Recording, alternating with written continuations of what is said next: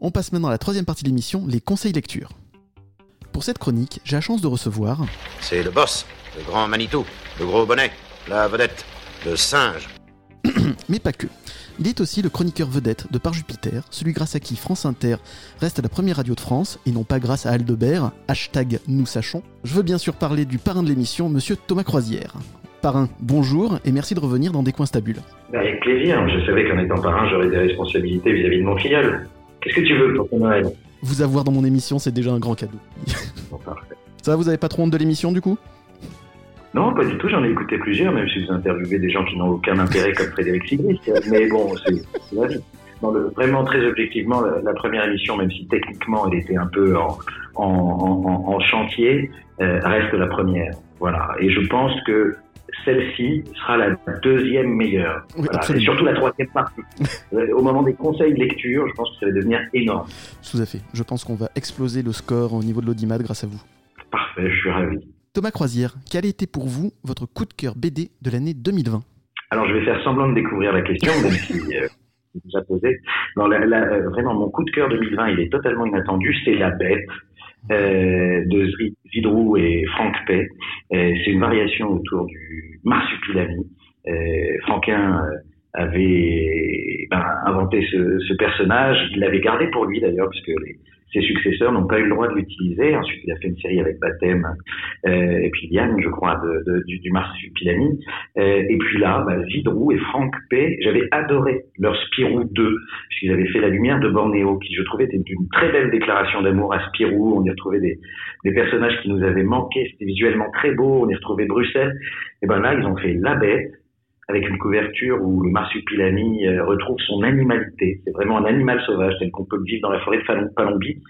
Et euh, c'est une petite merveille. C'est-à-dire, c'est à la fois euh, graphiquement bah, très très joli, mais ça, on est on n'est pas surpris avec Franck P ou Franck, ça dépend comment vous voulez l'appeler. Et puis scénaristiquement, c'est une très jolie histoire entre un petit garçon et cette créature qui est une marsupilami, euh, qui vont apprendre à se euh, à s'apprivoiser mutuellement, je pense. Donc là, moi, je suis impatient parce que le premier, euh, le premier tome n'est qu'un premier tome et il se conclura bientôt par un deuxième tome qui deviendra donc le second puisque ce sera le dernier. Donc, La Bête de Zidrou et Franck P.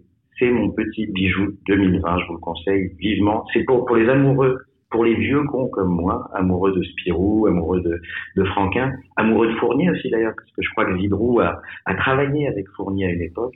Euh, c'est idéal. Qu'est-ce qui vous a touché en dehors donc du dessin? Eh ben, le, le marsupilami est un, enfin, est un animal, c'est une créature euh, euh, magique euh, qui emporte tout un imaginaire, mais c'est vrai que je voyais pas bien ce qu'on pouvait apporter au marsu, euh, parce qu'il était euh, magnifiquement euh, mis en scène, mis en image, et dont une bonne partie de planche totalement absurde de QRN sur Bretzelbourg, où Franquin, ne sachant plus quoi faire, l'a mis dans un tunnel qui durait des planches et des planches parce qu'il n'avait plus d'inspiration.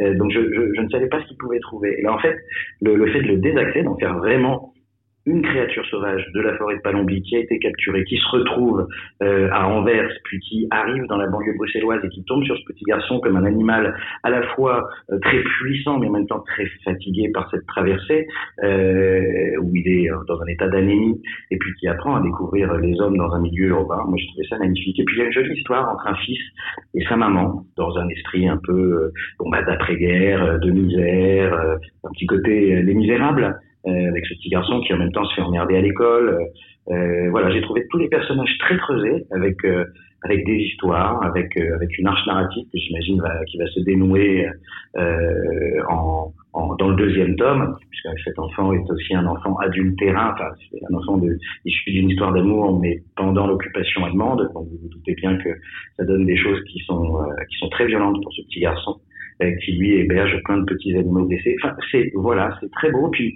quand, quand moi je l'ai je l'ai fini, je l'ai tout de suite donné à mon fils de 10 ans maintenant pour qu'il la lise. Je sais qu'il ne l'a pas encore lu. Je sais que je lui ai donné il y a 3-4 mois. Je sais exactement où il est posé et je n'insiste pas parce que comme d'habitude on laisse traîner les BD et puis je sais qu'à un moment il va la prendre et puis qu'il va m'en parler parce que c'est c'est une très jolie histoire puis c'est un très bel objet. Donc une bande dessinée très émouvante. Et d'ailleurs, je fais une petite parenthèse. Zidrou est le scénariste de la série Les Beaux Étés, avec pour dessinateur euh, Jordi Lafèbre, qui est euh, notre invité euh, de ce mois-ci dans Des Coins Stables. D'ailleurs, avez-vous lu la dernière bande dessinée de Jordi Lafèbre, malgré tout? Non, j'ai pas lu malgré tout. j'ai lu Les Brûlures, que j'avais trouvé très chouette aussi. Euh, et puis ben, j'avais lu les Cannibales avait avec Fournier à l'époque. J'ai pas lu Tarama, euh, enfin Tamara, Tarama, Tamara, mais j'ai lu j'ai lu les adaptations cinématographiques et je n'ai pas lu ni vu du Cobu, mais je pense que c'est très sympa.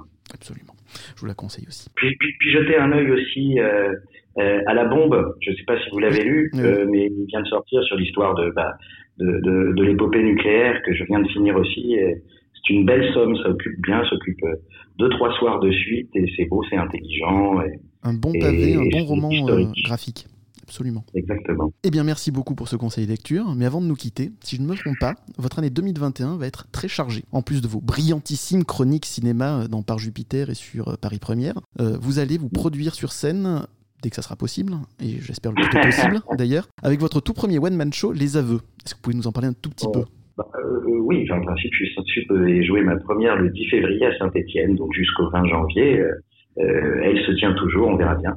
Euh, c'est pas un one man show, j'appelle ça plutôt un seul en scène. Euh, vous ai dire c'est la même chose, mais euh, ben, je vais partager avec le public ma, ma passion pour le cinéma et surtout pour ma cinéphilie ordinaire et populaire. Et grosso modo, euh, je cherchais une idée autour du cinéma. Il y a un metteur en scène qui m'avait dit tu devrais parler du cinéma sur scène comme tu le fais à la radio parce que tu donnes envie de voir des films. Et j'ai une idée euh, très simple, c'est Thomas Croisière est la personnalité préférée des Français pour la quatrième année consécutive. Euh, je pense que vous le saviez d'ailleurs, c'est pour ça que je suis pas dans votre émission. Tout à fait. J'ai voté pour. Parfait. Et internaute devant Omar Sy, ce qui était audacieux de votre part. et un internaute sort une vidéo qui explique que tous mes succès, je les ai volés aux autres. Et donc mon spectacle, c'est ma conférence de presse où j'explique que effectivement, ça s'appelle Les Aveux, donc effectivement, mon premier succès qui s'appelait Le Lapin de Pâques est une raclure euh, a été totalement pompé sur un film que vous n'avez pas vu, qui s'appelle Le Père Noël est une ordure. Donc en fait, c'est un voyage d'une heure vingt en comédie avec cette histoire qui est bah, Thomas Croisière a volé tous ses succès et il rend ce soir à César ce qui appartient aux films qui n'ont pas eu de César. C'est un voyage voilà, dans le cinéma de comédie où je parlerai de, de Funès, Belmondo, Aldo Macion, Philippe Clair, euh, Francis Weber, euh, Gérard Houry, Claude Zidi, euh, voilà tout euh, le splendide, tout tout le cinéma que j'ai aimé très axé années 70-80, puisque ce sera le, premier spectacle qui, s'il est triomphal, comme pour toute bonne comédie, euh, connaîtra un numéro 2. Écoutez, j'ai hâte de découvrir votre spectacle. Dès que vous venez dans le sud, hein, je serai ravi d'aller vous voir. Parfait. Bah, faites un peu de route aussi. Hein. Oui, euh, tout à fait. Moi, je, je, veux bien faire des efforts. Si vous voulez, on se retrouve, euh, euh je sais pas, à Clermont-Ferrand. Avec plaisir. Ferez-vous aussi une apparition Hitchcockienne dans Les Crevettes Pailletées 2 Pas pour le moment. Non, il y avait euh, à un moment, faut pas abuser des bonnes choses. Je suis ravi d'être dans le premier. Et puis, euh, mon personnage n'a pas de raison de, puisque c'est quand même un personnage important qui faisait l'équipe des crevettes pailletées à 3 d'une saucisse. Il n'avait pas de raison de, de revenir. Alors, on m'a proposé d'être un très joli plan fesse. Euh, et bon, comme je me dois d'être quand même dans, dans, dans, sur le tournage dans un dans une, comment dire dans une position de responsabilité parfois. Euh, je me suis dit que j'allais épargner ça à mes équipes et puis surtout j'ai eu j'ai eu 46 ans. Mon cul n'est plus ce qu'il était Puis il fait froid en ce moment aussi, hein. faut pas attraper la, la crève. Ça, c'est pas le problème pour Fesser. Le froid, c'est le problème pour la taille de tac que tu sais bien. Comme et tout ça, c'est très cohérent avec celle du marsupilami, qui est monstrueusement longue, et vous pouvez voir dans la tête.